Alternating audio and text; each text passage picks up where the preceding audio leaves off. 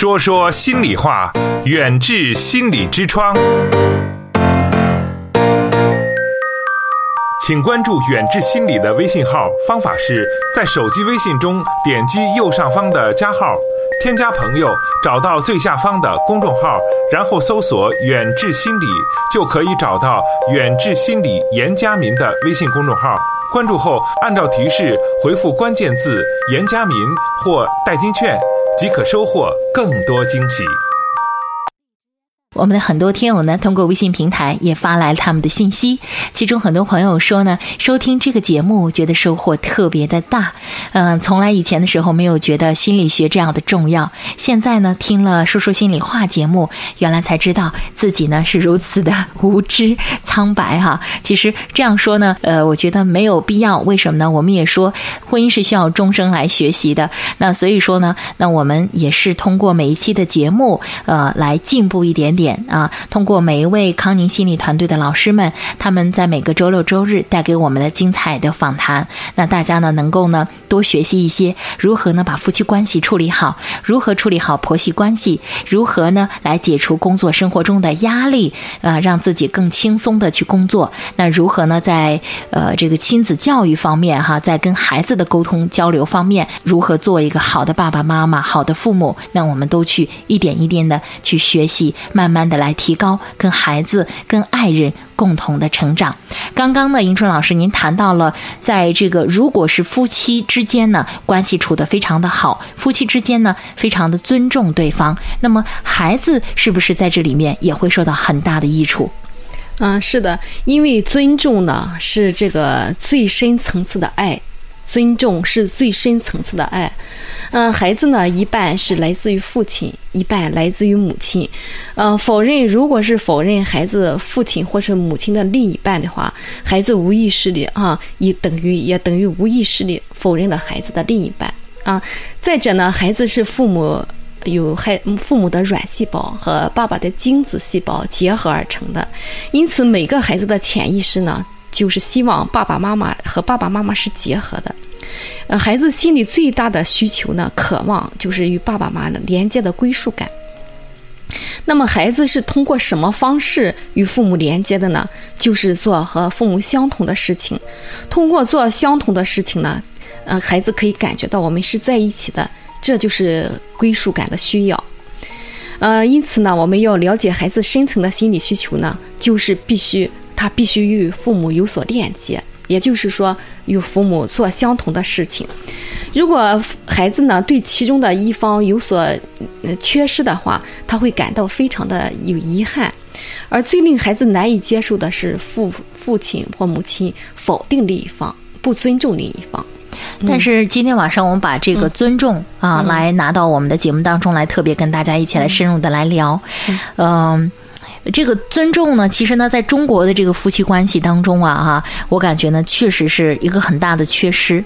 嗯，好像呢，就是呃，这个大家喜欢把一些东西互相的呃一些对方，比如说我对他接受不了的一些缺点也好啊，或者我认为的一些毛病也好，或者我不同的一些对事情的看法也好，都特别的喜欢拿出来一起来争吵，然后呢，非要说一下到底谁对谁错啊，一个好歹。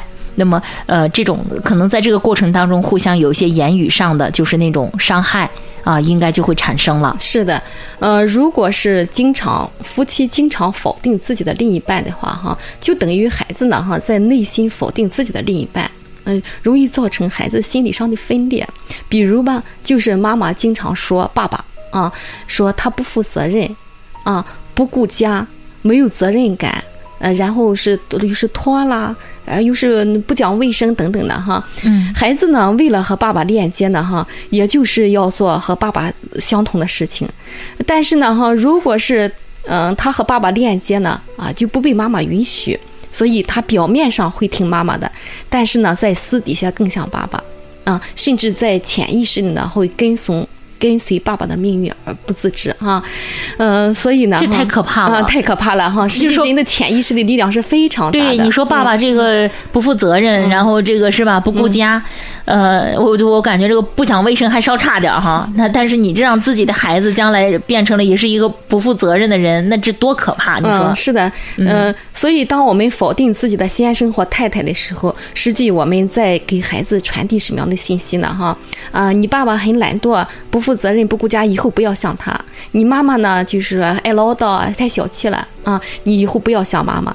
结果这样，孩子长大了和你所说的哈，结果孩子长大了就具备了这一些。天哪，这这个这个打击真的好大 啊！就像爸爸一样哈，就是也有懒惰，也有不负责任，也不顾家，也有妈妈的爱唠叨、小气。为什么会这样呢？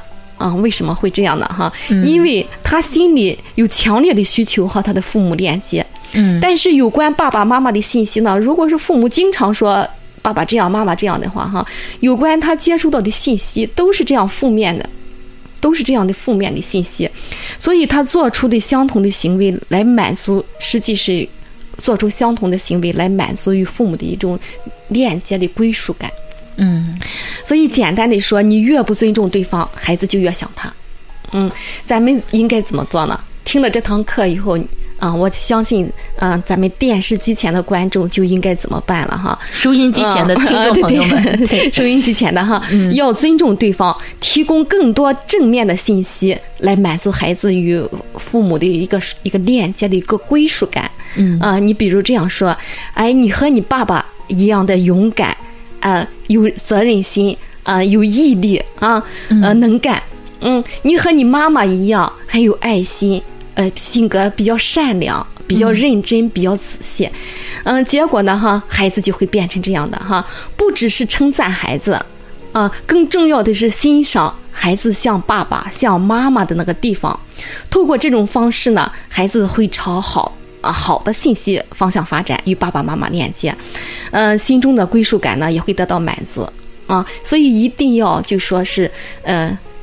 实际是欣赏孩子的时候，啊，欣赏老公的时候，就是说赞美孩子的时候，一定要老公和孩子、老婆和孩子是一样的，一样的去赞美哈，嗯，不只是赞美孩子，重点是欣赏、赞美孩子的像爸爸的地方，孩子像妈妈的地方，好的这种啊，觉得是去赞美他。那呃，这个时候是要嗯，比如说是老公和孩子呃。在一起的时候，然后去这样赞美，还是嗯，就是觉得孩子这件事情做的特别好的时候，然后特别像他爸爸的地方的时候，那不管爸爸在不在身边，然后你你都要表达自己的这种情感。对我没有今天时间来不及了，咱们后面还有一个欣如何欣赏赞美孩子的话，就是要当面即时，孩子出现了啊，做了这件好的事情，一定要当面。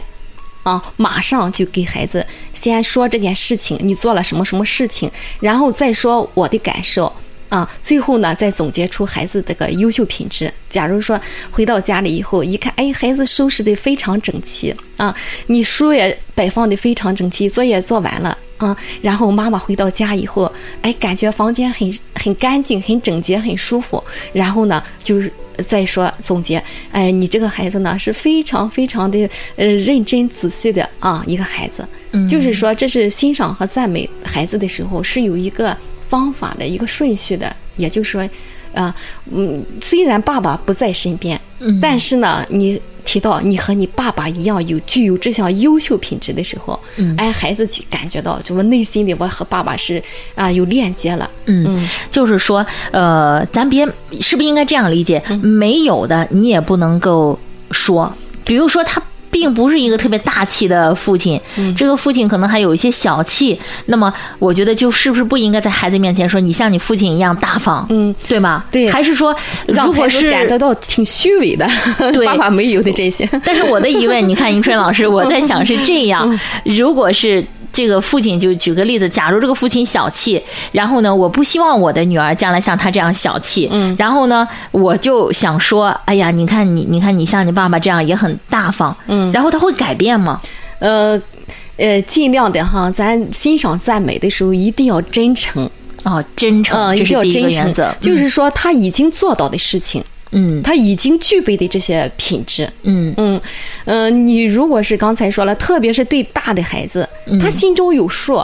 他爸爸是什么样，他妈妈是什么样的，对啊对对所以你尽量的嗯，就尽量的，就说是往孩子和父母的这个一好本身所具有的那些优秀品质上去链接。嗯嗯当然呢，就是说是他一些不好的地方，你可以就说私下的，就说和老公单独交流的时候，嗯哎。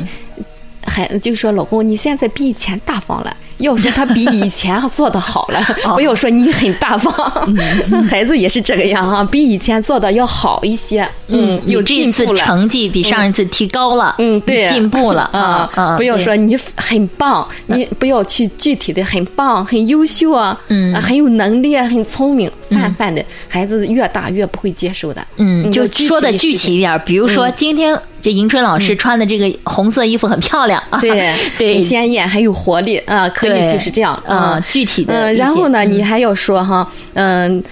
呃，如果你像你爸爸，我会很高兴。如果是爸爸是个真的是就比较任呃有责任心的啊，你如果你像爸爸这样，我很会很高兴。如果你这像妈妈一样这么温善解人意，这么孝敬父母的话，我会很高兴。啊，要把你的感受说出来。嗯嗯嗯，真实的一个情感哈，嗯，对，哎，所以我觉得今天晚上这个节目也真的是收听到节目的各位家长朋友啊，我觉得是非常非常的幸运的哈。呃，可能呃之前的时候你也没有想到，呃，然后你未来的孩子会是什么，将来长大了之后他会是什么样子。但是我觉得，呃，现在呢一切都还来得及。今晚你听了迎春老师的这个节目之后啊，那你就如果对照一下自己，我现在也开始在对照我自己了，哪里做的不好的地方，呃，这个不对的地方，那就要来改变一下哈。嗯，如果你希望你将来的孩子，呃，他会是一个非常优秀的人啊，有责任心的、勇敢的，是吧？爱干净的、彬彬有礼的，那你我觉得你现在呢，就是回去看看你，呃，妻子身上有哪些优秀品质，你老公身上有哪些品优秀品质，先把他们挖掘出来，然后呢，再看看孩子身上和他相同的地方，然后一起夸。嗯，对对 对对对，其实这也是非常好的。如果一个妻子，然后就这样说自己的呃，这个当了给对自己的孩子说自己爱人的时候，然后我觉得他的爱人也是很觉得也是很开心的、很幸福的嗯啊，又促进了他们之间的这个夫妻关系。是的，嗯是吧其实语言有很大的能量，嗯嗯，正一定要正向的说。对正向的说会那个呃有动力，让孩子产生希望啊接受的他都是正向的正面的信息，关于父母的哈。对对，嗯我们说语言的这种潜力是无穷的，人的潜力也是无穷的哈。嗯嗯，真的是，呃，你希望他嗯将来是一个什么样子，你的潜意识里面可能一直就在塑造啊，未来可能真的就是这样一个样子。嗯，这还有时间不多了哈，我再给你讲个故事哈。这个故事可能大家都听说过哈。嗯好嗯，就是妈妈和儿子的故事哈。嗯呃。第一次呢，是妈妈去参加家长会，幼儿园老师说你儿子有多动症，在板凳上连三分钟都坐不住啊。嗯，说可能是有多动症，你带他去医院检查一下，呃，检查一下。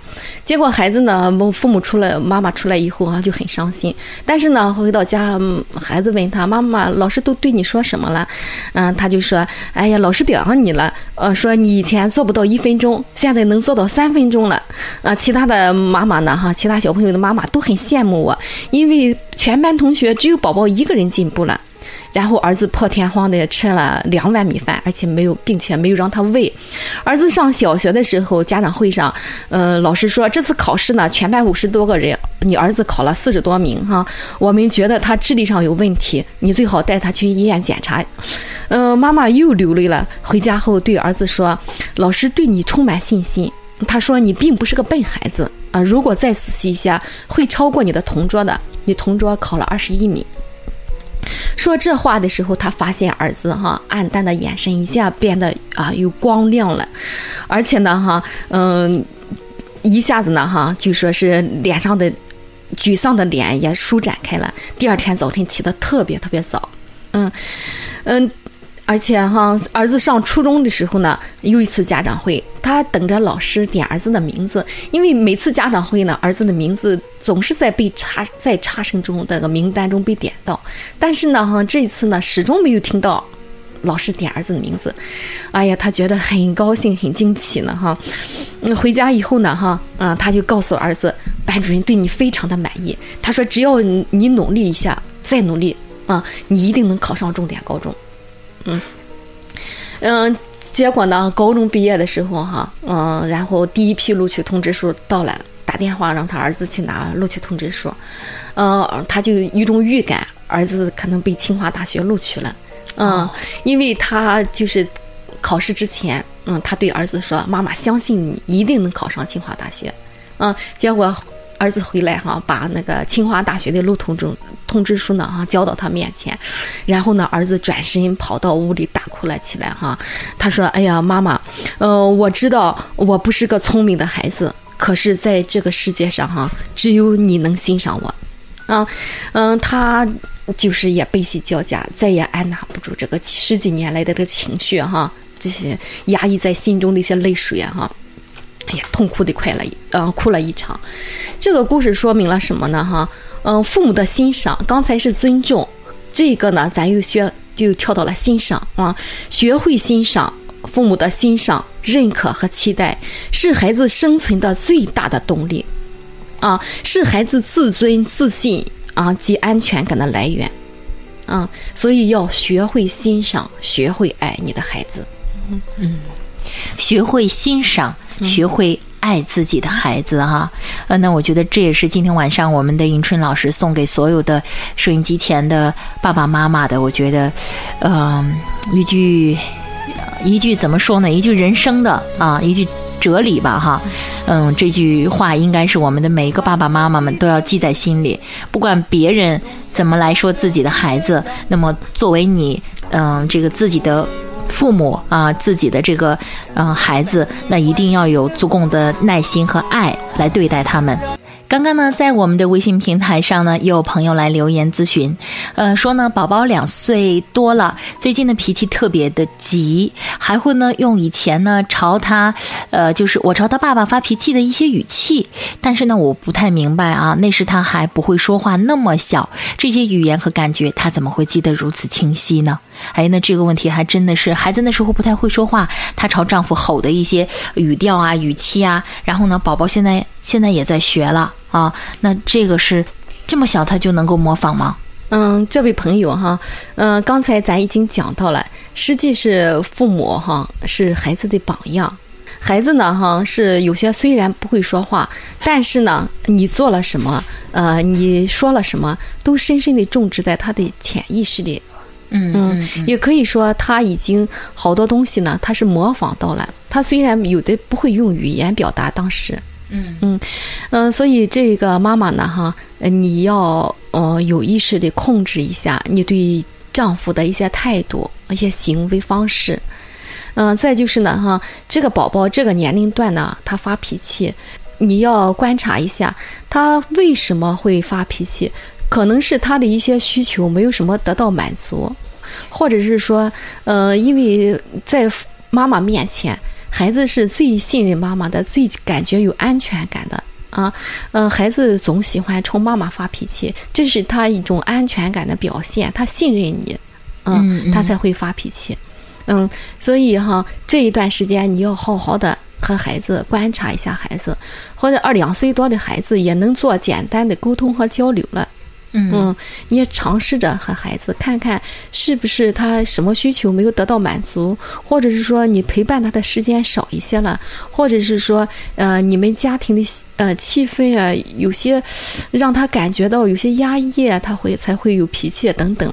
嗯，一定要就说是，嗯，两岁多也是马上就要进入第一个叛逆期了。嗯嗯，也马上快上幼儿园了。嗯嗯，给给孩子足够的安全感。嗯，尽量的多陪伴孩子，这是最重要的。这个陪伴呢，哈，一定要高质量的陪伴。呃，有的说我呃天天和孩子在一起啊，但是你是身在一起了，你心在一起了吗？你是用心去陪伴了吗？嗯，孩子的需求你及时的满足了吗？嗯，孩子想和你在一起，让他陪你陪着他，两岁多需要就是做游戏啊，讲故事啊，嗯，然后一起做游戏的时候，你们都做到了吗？嗯嗯，就说只是因为你人在那儿，比如说边玩手机啊，然后呢边让他自己在那玩儿，是这种低质量的陪伴，还是在那陪着讲故事啊、唱歌啊，是吧？陪着他一块儿出去花园里走走啊，是哪一种陪伴？对。对吧？嗯，呃，有些咨询的时候就会发现孩子，呃，实际是说我父我父母就是坐在孩子身边，嗯，但是为什么孩子脾气还老是那么大？嗯。实际他是人在心不在，他一直在那里玩手机，孩子没有觉着你在陪伴我，你在关注我。你是在做游戏哎，你的心没有放在我身上，哦所以他用发脾气的形形式呢，是故意引起你的关注。嗯，孩子需要关注了。嗯嗯，就是有的时候突然发现宝宝这个脾气特别坏、特别不好的时候，可能就要想一想，嗯啊，就是这段时间出了一些什么小问题啊，嗯然后他在寻求你的关注。寻求你的关注。嗯嗯，寻求你的关注哈，嗯。特别是有些小宝宝，他不能两岁三岁，他不能很好的去表达的时候，是的啊啊，，不能用语言来表达出他的他的一些想法、需要。啊他的需要。嗯。嗯他只能用这种取闹的方式。嗯情绪的方式，对啊发泄的方式引起父母的关注哈。嗯。嗯嗯，就好像想起来，我觉得我们小的时候，就是如果比如说爸爸出差一段时间没回来嗯。啊，然后一回来之后呢，然后就想闹一闹，哈，就是好像也是一种寻求爸爸那种爱。哎哎对啊，嗯对吧？嗯嗯呃，这样一这样经过这个呃吴老师的这个从专业心理的这种角度来一说明的话，大家可能就对自己那种表现就觉得能够理解了哈。有的时候出差回来了，然后这个宝宝特别的呃在你身上黏着你，你可千万别烦啊，因为他这个时候他可能太需要你了。嗯。嗯，啊很久没有见到你了。是。嗯、其实有些呃那个行为表现一些偏差的学生，在学校里故意捣蛋的一些学生的哈，嗯。实际他是也是一种就是引起别人的关注，也引起家长的关注。嗯啊嗯嗯。哦，我需要你们帮助了。啊！我嗯嗯。所以一定要就是说在特别是小学生，嗯，注意力不集中啊，学习成绩下降，然后行为异常偏差的这种情况下，一一定是要提示家长，我需要你们。嗯嗯，呃，对，其实如果今天晚上很多的老师们听到这期节目的话，那我觉得也非常有收获哈。如果你班里有个特别调皮捣捣蛋的孩子的话，呃，那么在这个跟孩子说这个聊的时候，不如找他家长来聊聊啊、看看他们夫妻之间的关系最近是不是有什么样的问题，然后导致孩子然后产生了在学校里面寻求这种关注和爱护啊，是吧？是的对，嗯我觉得应该应该去这方面去考虑哈。孩子的原因主要是来自于家庭。远志心理健康服务包括中西医结合的心理诊治和咨询，大中小学生的心理健康辅导，国家心理咨询师、中医心理师培训和心理健康讲座。远志心理研究所将于六月二十五号聘请中科院王吉胜教授讲授如何辅导学生快捷提分。快捷提分是广大中学生及家长普遍关注的热点话题，更是心理咨询师在辅导学生应对学习及考试心理的过程中要掌握的一项重要技能。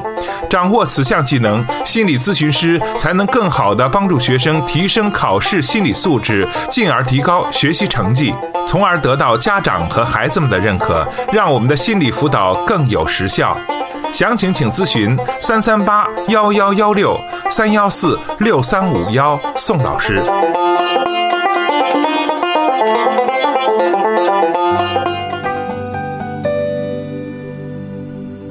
听众朋友，远志心理用中医打开中国人的心灵之窗。本期节目就到这里，我们下期再见。学会的第一句话是爸爸妈妈。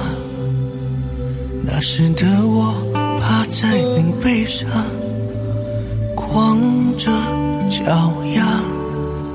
妈妈的微笑是多么的貌美如花，拉着爸爸的手我就。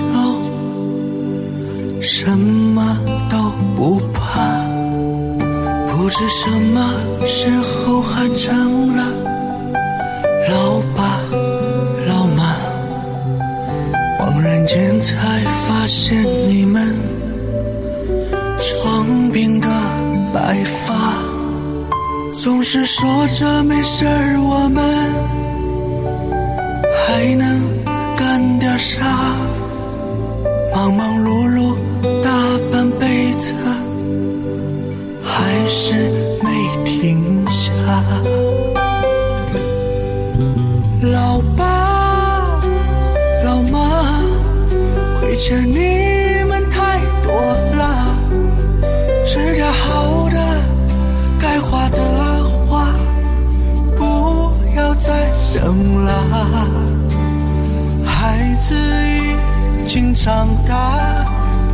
在担心他，你们健康快乐是我们最想要的。